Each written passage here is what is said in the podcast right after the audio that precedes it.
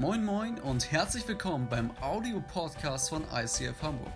Hier gibt es lebensverändernde Predigten, starke Messages und aufbauende Impulse. Also bleibt dran und viel Spaß beim Anhören.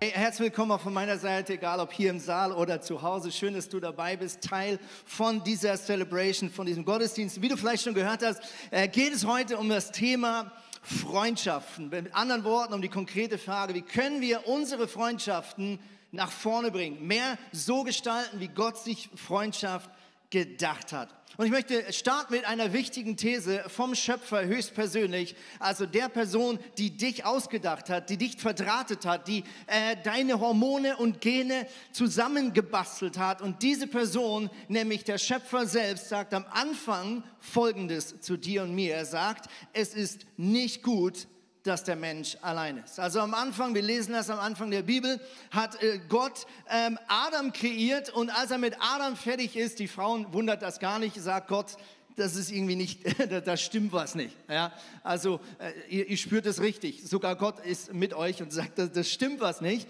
Aber er konkretisiert es und er sagt, die Frau fehlt. Ja? Die, das Gegenüber fehlt, die Freundschaft fehlt, die Beziehung fehlt fehlt. Und dann macht Gott Eva und er gestaltet sie anders als Adam. Er gibt ihr andere Stärken und andere Schwächen und macht sie anders ganz bewusst, weil das genau die Grundlage ist, mit der Freundschaft funktioniert. Eine Studie von Harvard äh, mit etwa 7000 Leuten hat Folgendes herausgefunden. Erstens, isolierte Menschen haben eine dreimal höhere Wahrscheinlichkeit zu sterben als Menschen, die in Gemeinschaft leben. In Klammern, das mit dem Sterberisiko habe ich noch nie verstanden. Weil so wie ich das verstehe, sterben wir alle. Wie kann dann das Sterberisiko größer, aber vielleicht kann mir das irgendwann einer erklären, aber in diesem Fall tut diese Studie das behaupten, was ich predigen will, deswegen finde ich sie genial. Zweitens, ähm, Menschen mit schlechter Ernährung und Gesundheitsgewohnheiten, aber starken Beziehungen leben länger, okay, das verstehe ich jetzt, als einsame Menschen mit gesunder Ernährung. ist jetzt ein bisschen blöd, letzten Sonntag haben wir ja gerade über Gesundheit und Sport und Ernährung äh, geredet. Und wer ist der Meinung, wie ich, dass Jonathan, Egosa und Dirk letzten Sonntag so richtig abgerissen haben? Dann gib mal einen fetten Shoutout. Aber jede These braucht seine Antithese.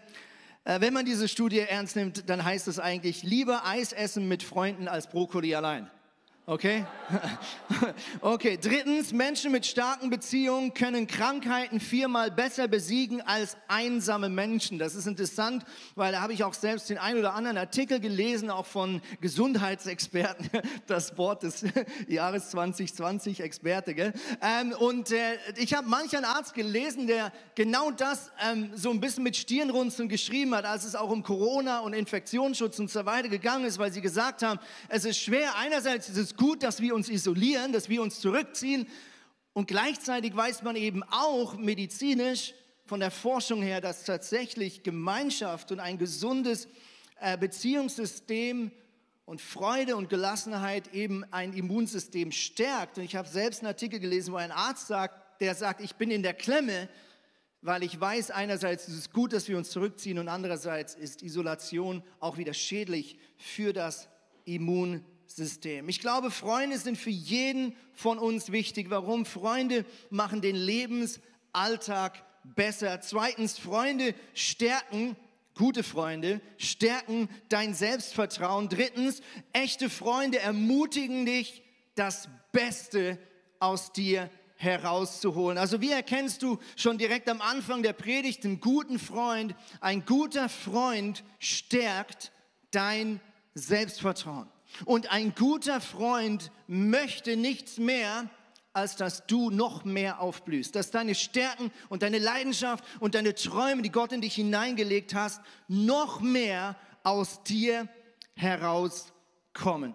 Es gibt einen berühmten Satz und der geht wie folgt, zeig mir deine Freunde und ich zeige dir deine Zukunft. Oder jemand anders sagt anders und sagt, ich zeige dir, wer du bist. Mit anderen Worten, Gott hat dich nicht als ein unabhängiges, isoliertes Wesen geschaffen, sondern Gott hat dich abhängig kreiert von anderen Menschen um dich herum. Und das war ein guter Plan. Warum? Es war nicht Gottes Idee, dass das Böse anfängt, in unsere Welt hineinzukommen vor vielen, vielen Jahren und damit auch Freundschaften, das Möglichkeit gibt, destruktiv statt konstruktiv zu werden. Gott hat einen guten Plan gehabt und wollte diese gegenseitige Abhängigkeit, diese gegenseitige Ergänzung. Und umso wichtiger ist es, dass du und ich, dass wir uns fragen, welche Menschen erlauben wir, um uns herum zu sein? Und welchen Menschen erlauben wir auch, wie nah an uns heranzukommen? Warum? Weil Menschen, die nah an uns dran sind, werden uns prägen. Ja, ein fantastisches Beispiel bin ich selber. Ja gut, das kann man jetzt auch falsch verstehen, das klingt sehr arrogant, aber ich erkläre, was ich damit meine. Ähm, ich selber bin extrem anfällig auf Redewendungen oder Arten zu lachen oder auch äh, Singsang von anderen Menschen, die ich cool finde. Ja, also jemand, äh, manch einer weiß, Chris Köhler ist ein guter Freund von mir, ja, und Chris Köhler hat in mein Leben das Wort großartig reingebracht, okay? Das hat er genau fünfmal sagen müssen, bis ich anfing, es zu, zu zitieren. Jetzt bin ich seit etwa einem halben Jahr in einer neuen Small Group und da sind so wunderbare Männer dabei wie Mace und Dane und die, die ein bisschen kennen, die haben so ihren eigenen Humor, die haben so ihren eigenen Sinnsang. Die sagen zum Beispiel, das macht überhaupt keinen Sinn, ja, und es geht genau zwei Monate und Andy Pantli, das Chamäleon, Gideon ertappt sich dabei, dass ich genau den gleichen Singsang habe, wenn ich rede. Ja? Und ich glaube, das zeigt, wie stark wir geprägt werden von den Menschen um uns herum, um uns und in Ulm herum. Hey, ihr dürft jetzt mal euer Handy zücken, meine Freunde, und äh, wir möchten mal miteinander ein bisschen reflektieren auf Slido. Für die, die das noch nicht kennen, slido.com eingeben oder jetzt diesen QR-Code einscannen und dann mit dem Zugangscode ICFHH kannst du, egal ob hier im Saal oder zu Hause, jetzt deine Meinung abliefern. Was ist für dich die Eigenschaft eines guten Freundes. Was ist für dich ein guter Freund? Lass uns mal die Umfrage starten. Slido.com, ICFHH ist der Zugangscode. Und jetzt schauen wir mal, was hier so zusammenkommt. Dicker Bizeps, okay, da bin ich schon mal raus. Ähm, kommt aus dem Süden. Oh, Treue, ganz wichtig hier. Jemand hat ein I geschrieben. Vertrauenswürdig, loyal, immer für einen da Zuhören, Bier, okay, Transparenz, ICFHH hat jemand reingeschrieben, falsche Teile, das I finde ich immer noch am besten, ja. Transparenz, Verlässlichkeit, ehrliche Kritik, guter Style, Glaubensbuddy, gute Kommunikation. Was haben wir noch? Ja, das verschiebt sich immer. Jetzt weiß ich schon gar nicht mehr, was ich vorgelesen habe. Hey, so genial. Gottgläubig, ermutigend, lustig, Akzeptanz, guter Zuspruch, zusammen beten. Und wir alle sehen, ist mega interessant. Ich liebe das. Also für die, die das nicht kennen, hier die Wörter, die äh, groß werden, sind die, die am meisten genannt sind. Also ganz viele Leute oder am allermeisten Leute haben in dieser Umfrage gesagt, Ehrlichkeit ist die Nummer eins Eigenschaft. Treue ist das zweitgenannte, Vertrauen ist das drittgenannte. Hey, vielen, vielen Dank für eure sehr, sehr guten Ideen und Meinungen zu diesem Thema. Ich habe selber mir erlaubt, drei Werte rauszupicken, ähm, die ich glaube in Freundschaft nicht nur besonders wichtig sind, sondern vielleicht auch ein bisschen ver gegessen gegangen sind in unserer Kultur. Und ich möchte über die ein paar Minuten reden. Erstens, ich glaube, in einer guten Beziehung findest du den Wert der Ehre. Und Ehre ist so ein Begriff, den kennen wir heute nicht mehr. Da denken wir schnell an Könige und an Untertan und an Unterwürfigkeit und das passt so überhaupt nicht in unser Denken. Aber das Konzept der Ehre, wenn es von Gott kommt, hat nichts mit oben und unten zu tun. Es hat nichts mit Dominanz und Unterwürfigkeit zu tun, sondern Ehre kommt aus der Tatsache, dass der Schöpfer des Universums, dem alle Ehre gehört, sich entschieden hat, in seiner Souveränität, in seiner Unabhängigkeit, dem Menschen Ehre zu geben. Okay? Das ist eine Entscheidung der Person, die alle Ehre besitzt. Und sie hat sich entschieden, Ehre zu teilen mit diesem besonderen Geschöpf, dem Homo sapiens, Adam und Eva und damit dir und mir. Die Bibel ist voller Aussagen von Gott, dass der Mensch Ehre in sich trägt. Und Ehre bedeutet nicht, dass der Mensch das verdienen muss, sondern Ehre kommt aus der Tatsache, dass sie von Gott gegeben ist. Und ich glaube, was uns Menschen mit am meisten kaputt macht, ist, dass diese Ehre geraubt wurde vom Feind Gottes. Die Bibel nennt ihn Teufel. Und wenn wir als wiederhergestellte Kinder miteinander unterwegs sind, wiederhergestellte Kinder Gottes, dann gehört es auch dazu, dass wir uns gegenseitig wieder diese Ehre geben, diesen Respekt geben. Ein guter Freund ist jemand, der den Respekt vor dir nicht verliert, egal ob es dir gut geht, egal ob du gerade ein Gewinn bist, egal ob du gerade eine Stärke bist in dieser Freundschaft oder ob es dir vielleicht dreckig geht, du am Boden liegst und konfrontiert bist mit deiner eigenen Abgründen und mit deiner eigenen Sündhaftigkeit. Ich weiß noch, wie ich vor vielen Jahren hatte ich so zwei Freunde, mit denen ich durchs Leben gegangen bin, damals noch in der Schweiz. Und dann kam ich in eine Phase, wo ich selber in eine Depression fiel. Und diese zwei Männer haben sehr dunkle Stunden mit mir erlebt. Sehr dunkle Stunden. Für Dinge, wo ich mich heute für schäme, wo alles zusammengebrochen ist, wo es mir so dreckig ging. Und diese zwei Freunde haben mich am nächsten Tag kein bisschen anders behandelt.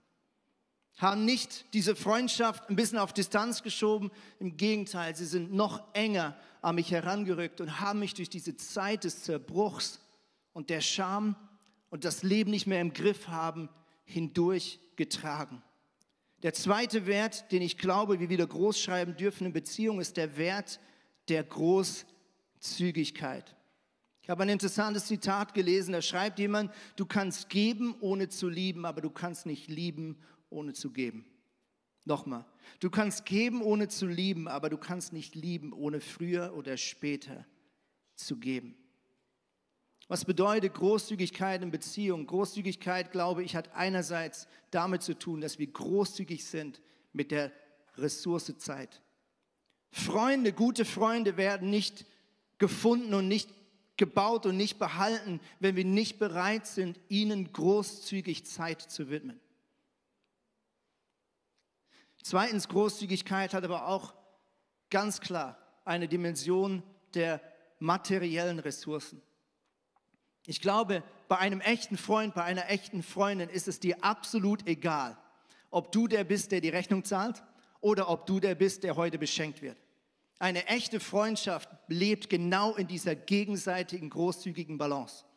Ich habe vor ein paar Tagen ein Video gesehen auf Instagram. Ich habe ihn in die Small Group gestellt, weil ich ihn so geil fand. Da war so eine Runde, man, das war wahrscheinlich morgens um eins, zwei in irgendeiner äh, Party-Location. Äh, man sah, da war äh, ein Tisch mit, mit ähm, vielen leeren ähm, äh, Lebensmittelaufbewahrungs- äh, Porzellansachen und ähm, die Bedienung kam, ja, und alle haben ihre Kreditkarte gezückt, ja, und haben die auf den Tisch gelegt und dann durfte die Bedienung, ja, die Kreditkarte ziehen, wer heute Abend die Rechnung zahlt, ja.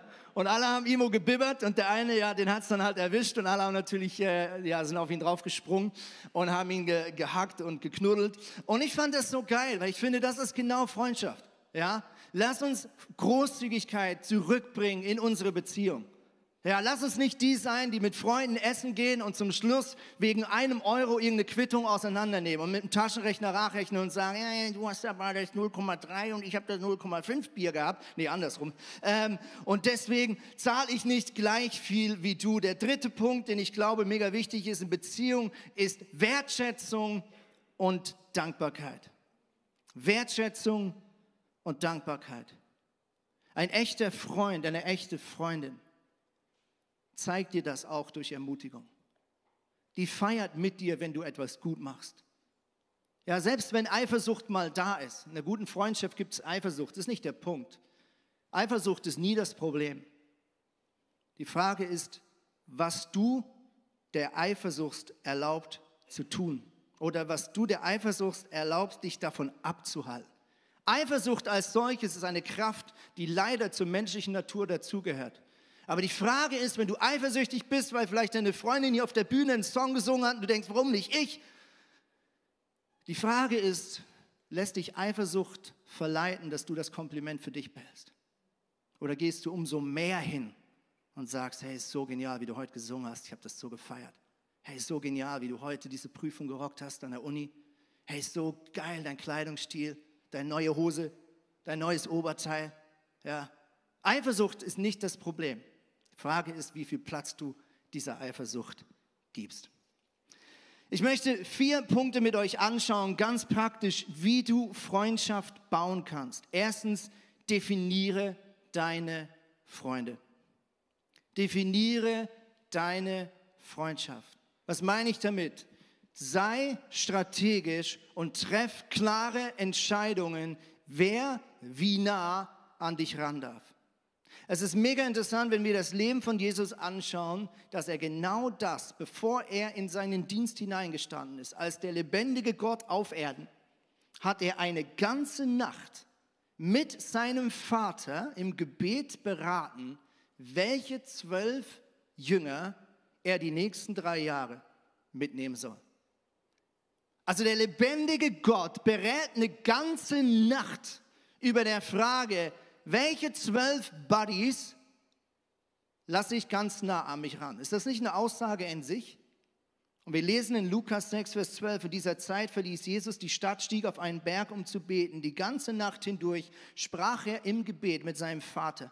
Und als es hell wurde, rief er seine Jünger zu sich und wählte zwölf von ihnen aus, die er Apostel nannte. Das Interessante ist aber, wenn wir das Leben von Jesus anschauen, dann sehen wir auf der nächsten Folie äh, folgendes, diese Kreise, liebes Multimedia-Team, wir das einmal einblenden können. Wir sehen, äh, auch Jesus hat sein Beziehungsfeld selbst innerhalb dieser zwölf Männer nochmal gestaltet und strukturiert. Wir sehen einen inneren Kreis, Johannes, Petrus und Jakobus. Es gab mehrere besonders intime Erlebnisse und Ereignisse, wo Jesus nur mit diesen drei Männern geteilt hat. Eins zum Beispiel die Verklärung auf dem Berg, wo super, super übernatürlich was geschehen ist, wo Jesus nur diese drei Männer mitnahm und wo er ihnen danach auch sagte, erzählt es nicht den anderen. Wir sehen weiter, Jesus hatte so stille Arbeiter, über die wird nicht so viel gesagt, sie werden zwischendurch erwähnt. Dann gibt es ein paar Jünger, die werden in dem Sinne nicht weiter erwähnt, außer bei der äh, Berufung. Und dann gibt es auch den Judas, äh, den Verräter. Manch einer sagt, merkt ihr das, es gibt immer einen Verräter in deinen Beziehungen. Ich würde daraus jetzt nicht eine Theologie machen wollen, aber ich glaube, wir dürfen alle äh, zur Kenntnis nehmen, dass es manchmal auch früher oder später mal jemand gibt, der dir in den Rücken fällt, der sich nicht als guter Freund erweist, obwohl du dachtest, er wäre ein guter Freund. Mein zweiter Punkt, wie du deine Freundschaften gestalten kannst, ist, bete für deine Freunde. Interessant, auch das hat Jesus gemacht. Er sitzt an diesem Abend vor seiner Verhaftung mit seinen Jüngern zusammen und er nimmt sich Zeit, laut mit seinem Vater über seine Jünger zu reden. Und dieses Gebet ist festgehalten, ihr könnt es nachlesen in Johannes 17, da sagt er, für sie bitte ich dich jetzt, nicht für die ganze Welt, sondern für die Menschen, die du mir hier anvertraut hast.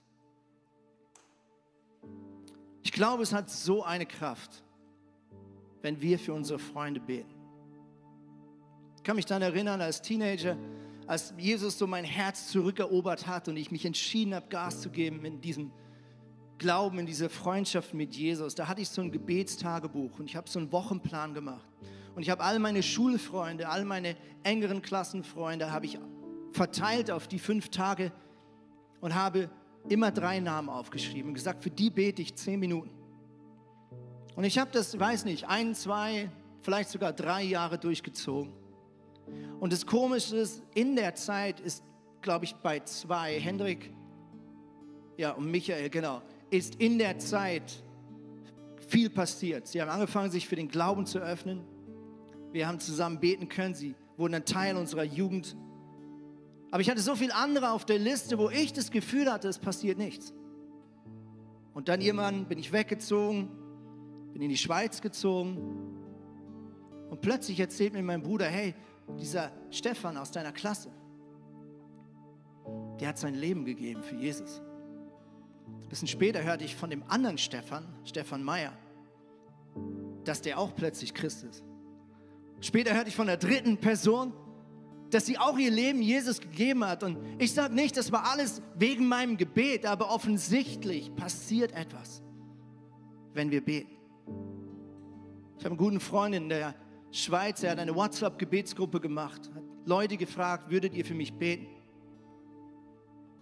Alle ein, zwei Mal pro Woche schreibt er in die Gruppe, sagt, hey, meine Frau geht es gerade nicht gut. Oder wir kämpfen gerade in der Erziehung mit Frage XY. Oder hey, heute Morgen muss ich Worship leiten und ich spüre Gott selbst nicht. Fühle mich so leer, ich habe das Gefühl, ich habe nichts zu geben. Und ich liebe diese WhatsApp-Gruppe, weil es geht vier, fünf, sechs Minuten und dann schreiben drei, vier, fünf andere Krieger Ermutigungen rein, Bibelverse rein, prophetische Worte.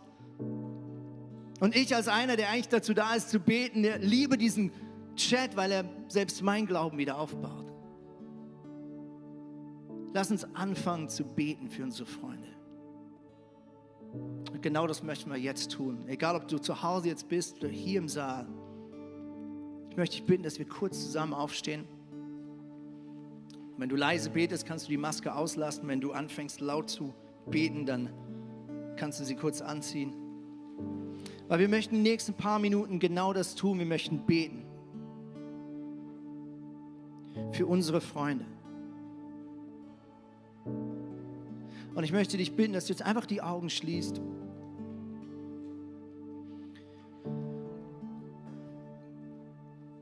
Und dass wir uns leiten lassen. Es gibt nichts Kraftvolleres, als du tun kannst in deiner Beziehung, in deinen Freundschaften als den Arm Gottes zu bewegen. Und wie tun wir das? Wir tun das, indem wir beten.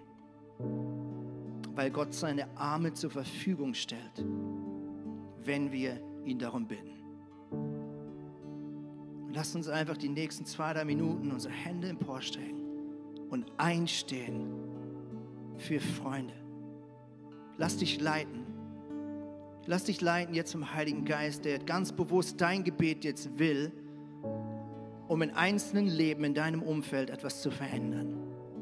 Bitte um seinen Schutz, bitte um finanzielle Versorgung, bitte um Gesundheit, bitte um berufliche Perspektive, bitte um neue Leidenschaft im Glauben, bitte für Durchbrüche dort, wo du weißt, dass dein Freund, deine Freundin sich einen Durchbruch wünscht.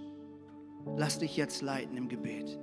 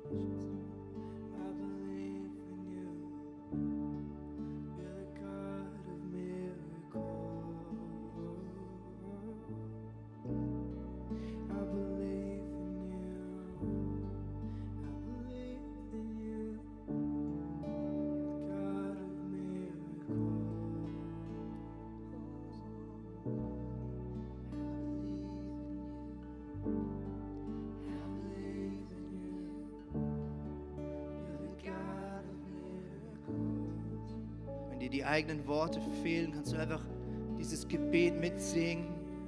Ich glaube an die Kraft deines Namens, Jesus Christus. Du bist der Gott der Wunder.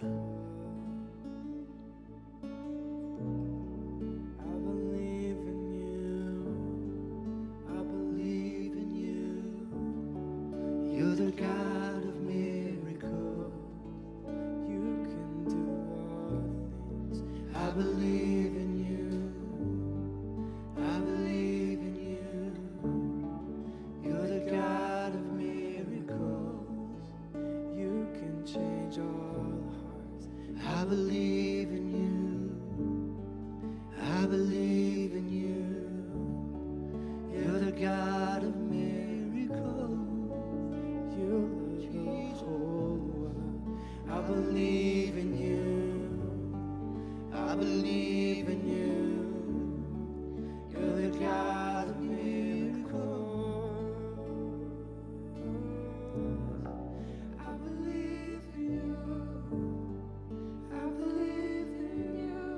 Vielleicht hast du so eine innere Idee, so ein klebriger Gedanke.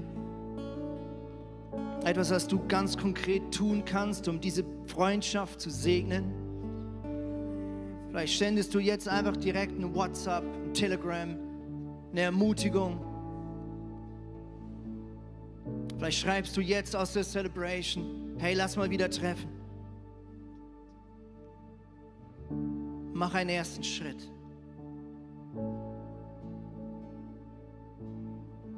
Jesus, ich bitte dich für unsere Freundschaften, für unsere Freunde. Ich bitte dich für jede einzelne Person, die du in meine Nähe gestellt hast, dass du sie segnest. Dass du sie versorgst mit mehr als genug. Dass du alles Böse und alles Destruktive fernhältst, Jesus. Dass du sie eng an der Hand nimmst. Jesus, dass du sie wachsen lässt in der Leidenschaft, in der Liebe zu dir. Vater, dass du sie beschenkst. Öffne die Schleusen des Himmels und lass deinen Segen auf sie herabrasseln. Sei großzügig. Lass es krachen, Jesus. In deinem Namen. Amen. Amen. Hey, ihr dürft direkt stehen bleiben. Wir gehen weiter. Das Zweite, was wir heute noch tun wollen, ist, wir wollen beten nicht nur für unsere Freunde, sondern jetzt kommt die Lieblingsbeschäftigung. Ich weiß, ihr habt alle darauf gewartet. Wir möchten heute auch beten für unsere Feinde. Was meine ich damit? Jesus hat gebetet für seine Feinde. Jesus hing am Kreuz, unten eine Menge von Leuten, die ihn ausgelacht haben, die gesagt haben, wir wussten es, dass du scheiterst. Wir haben es immer gesagt. Und was hat er zu seinem Vater gesagt? Vater, vergib ihnen, denn sie wissen nicht, was sie tun.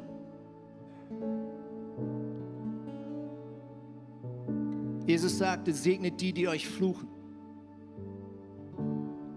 Und Jesus hat es selber vorgelebt in einer Szene, die für mich so beispielhaft ist für die Natur Gottes. Petrus, wir haben es vorhin gesehen, war einer der dicksten Freunde von Jesus. Petrus war der Draufgänger. Petrus war der, der immer gesagt hat, hey Jesus, ich bin dein bester Mann. Ich bin dein bestes Pferd im Stall. Auf dich kannst du mich verlassen. Und wenn du wirklich gefangen genommen wirst, mach dir keine Sorgen. Ich gehe mit dir in den Tod, hat er sogar gesagt. Wow, was für ein Buddy. Und Jesus wusste, Petrus wird dieses Versprechen nicht halten können. Jesus wusste, es wird ein paar Stunden gehen, nachdem Petrus das gesagt hat. Und Petrus wird Jesus komplett verleugnen. Mit anderen Worten, Leute werden fragen, Petrus, gehörst du nicht auch zu diesem Jesus? Und Petrus wird sagen, ich kenne diesen Namen noch nicht mal. Und Jesus warnt Petrus und er sagt folgendes zu ihm, Simon, Simon, pass auf. Denn der Satan ist hinter euch her und Gott hat ihm erlaubt, die Spreu vom Weizen zu trennen. Aber ich habe für dich gebetet, dass du den Glauben nicht verlierst. Mit anderen Worten, Jesus weiß schon, dass dieser Petrus, der gerade noch Freundschaft verspricht, in wenigen Stunden ihm maximal wehtun wird. Jesus wusste, echte Freundschaft bedeutet auch temporären Schmerz. Echte Freundschaft beinhaltet temporäre Verletzung und Enttäuschung. Und ich glaube, an dem Punkt sind so viele von uns nicht beziehungsfähig, weil wir denken, ein echter Freund, das ist immer romantisch, das ist immer nur toll, der wird mich immer nur gut finden. Nein, gerade in starken Beziehungen lässt Gott manchmal Kampf und Reibung und Widerstand zu. Und ich sehe so oft Leute, die Top-Freunde fallen lassen, nur weil ihnen einmal dieser Freund auf dem Fuß steht. Nur weil er einmal nicht die Eitelkeit bedient. Und so viele Leute lassen viel zu schnell gute Freunde aus ihrem Leben ziehen, weil sie denken, es darf nie krachen. Das ist Bullshit, liebe Freunde. Es wird krachen. Gerade da, wo du gute Freunde hast. Es ist unrealistisch zu denken, ich bin ein Leben lang mit jemandem zusammen, egal ob das der Ehepartner ist oder eine gute Freundin, ein guter Freund. Und zu erwarten, dass es dort nie kracht. Ich glaube ganz im Gegenteil, eine Freundschaft wird stärker, wenn wir bereit sind, durch Konflikte zu gehen. Und Jesus wusste, dass dieser gute Freund ihn fallen lassen will. Und er hat schon davor für ihn gebetet. Jesus war nicht überrascht. Jesus ist ein wahrer Realist. Und ich möchte, dass wir genau das tun, dass eine Antwort, während wir hier stehen, egal ob zu Hause oder hier, dass wir jetzt ganz konkret um Gottes Segen bitten für die Menschen, wo wir vielleicht gerade Reibung und Widerstand erleben. Jemand, der dich gerade so richtig aufregt. Vielleicht dein Chef, vielleicht jemand aus deiner WG, vielleicht jemand aus deiner Small Group, vielleicht jemand bei der Arbeit, jemand in der Familie. Dann tu das, was Jesus tut, der sagt, segne meine Feinde. Lass uns jetzt für unsere Feinde beten. Sie beschenken im Gebet.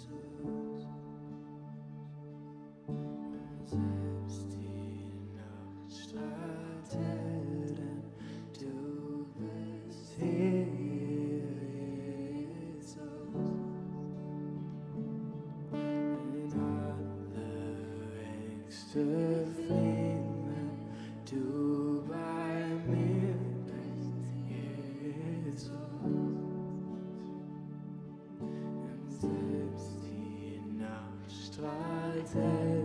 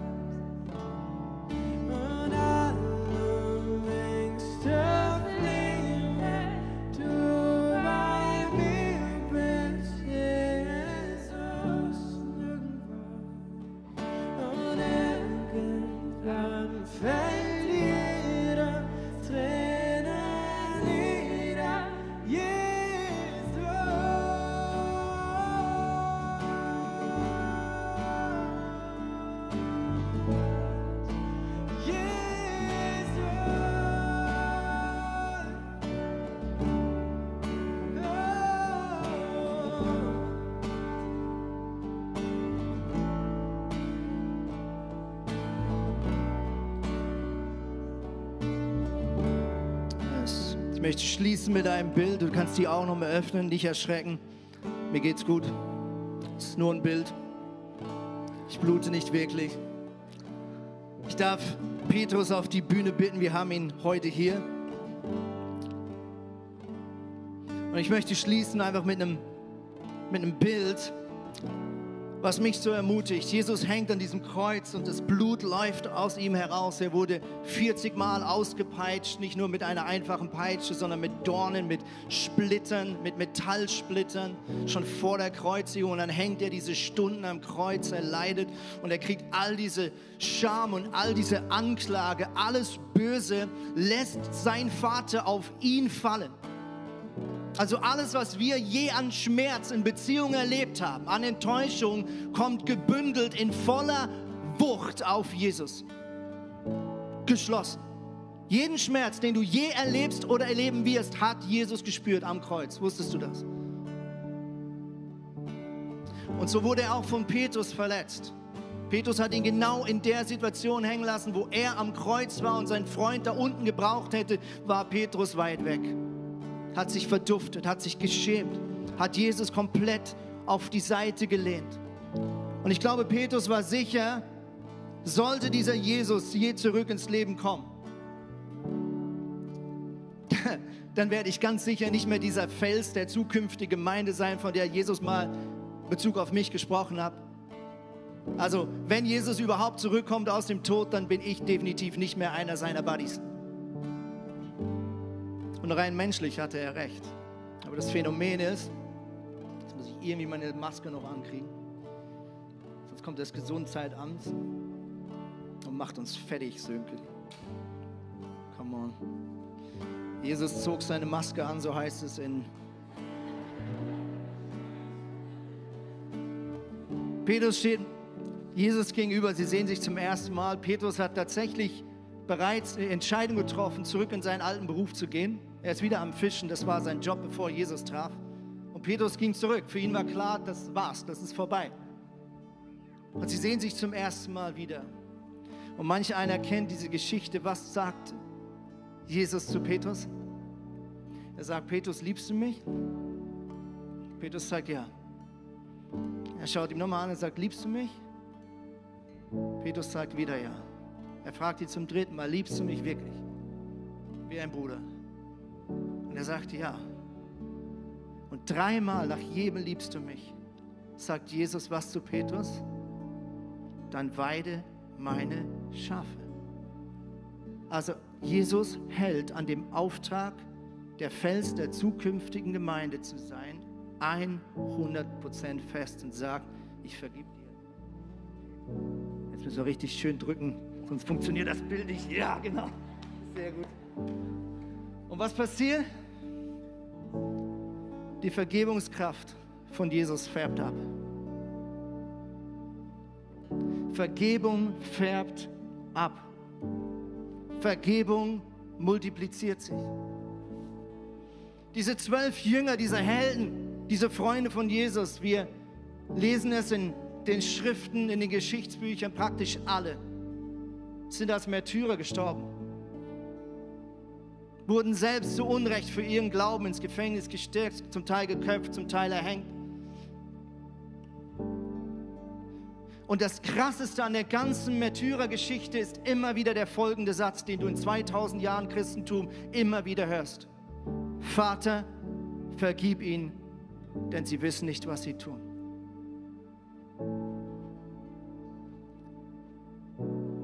Vergebene Herzen vergeben. Wir können es uns nicht erlauben, Jesus als den vergebenen Freund in unserem Leben zu haben und gleichzeitig nicht bereit zu sein zu vergeben. Das geht eigentlich gar nicht. Und deswegen möchte ich schließen mit der einfachen Aussage, wenn du gute Freundschaften haben möchtest, egal ob zu deiner Frau, zu deinem Mann, zu guten Freunden, zu deinen Kindern, dann hör nie auf, dir vergeben zu lassen und Vergebung weiterzugeben. Lass uns beten zum Abschluss. Jönke, du kannst hier bei mir bleiben. Du bist nicht mehr Petrus, bist jetzt wieder Sönke. Kannst die Rolle ablegen. Jesus, ich danke dir, dass du für uns bist und wir kommen zu dir, zu dem Gott, der uns vergeben hat. Egal, was wir verbockt haben in unseren Beziehungen, in unseren Freundschaften, Jesus, ich danke dir, dass du nicht aufhörst, uns zu lieben. Und ich bringe dir jetzt ganz bewusst entweder schon kaputte oder fast kaputte Beziehung und bitte dich, Jesus, dass du jetzt eingreifst. Du kommst nicht zu spät. Jesus, ich danke dir, dass du sogar dann noch Menschen zum Leben erwächst, wenn sie schon gestorben sind. Wir haben Beispiele in der Bibel, wo du dann kamst, als die Person schon tot war, als die Freundschaft schon zerbrochen war. Und du bist so stark und so mächtig, du bist allmächtig, dass auch diese Situation dich nicht davon abhält, Dinge zurück ins Leben zu bringen. Und ich rufe über uns aus, über allem Schmerz, über aller Ungerechtigkeit. Wir sind vergebene Töchter und Söhne des Höchsten. Wir sind nicht nur Knechte, wir sind Freunde des Allmächtigen. Und unsere Identität ist es, vergebende und liebende Töchter und Söhne zu sein. Jesus, wir geben dir alle Ehre heute Morgen in deinem Namen. Wir lieben dich. Amen. Hey Church, lass uns Gott einen Respektapplaus geben, denn er ist so genial. Come on.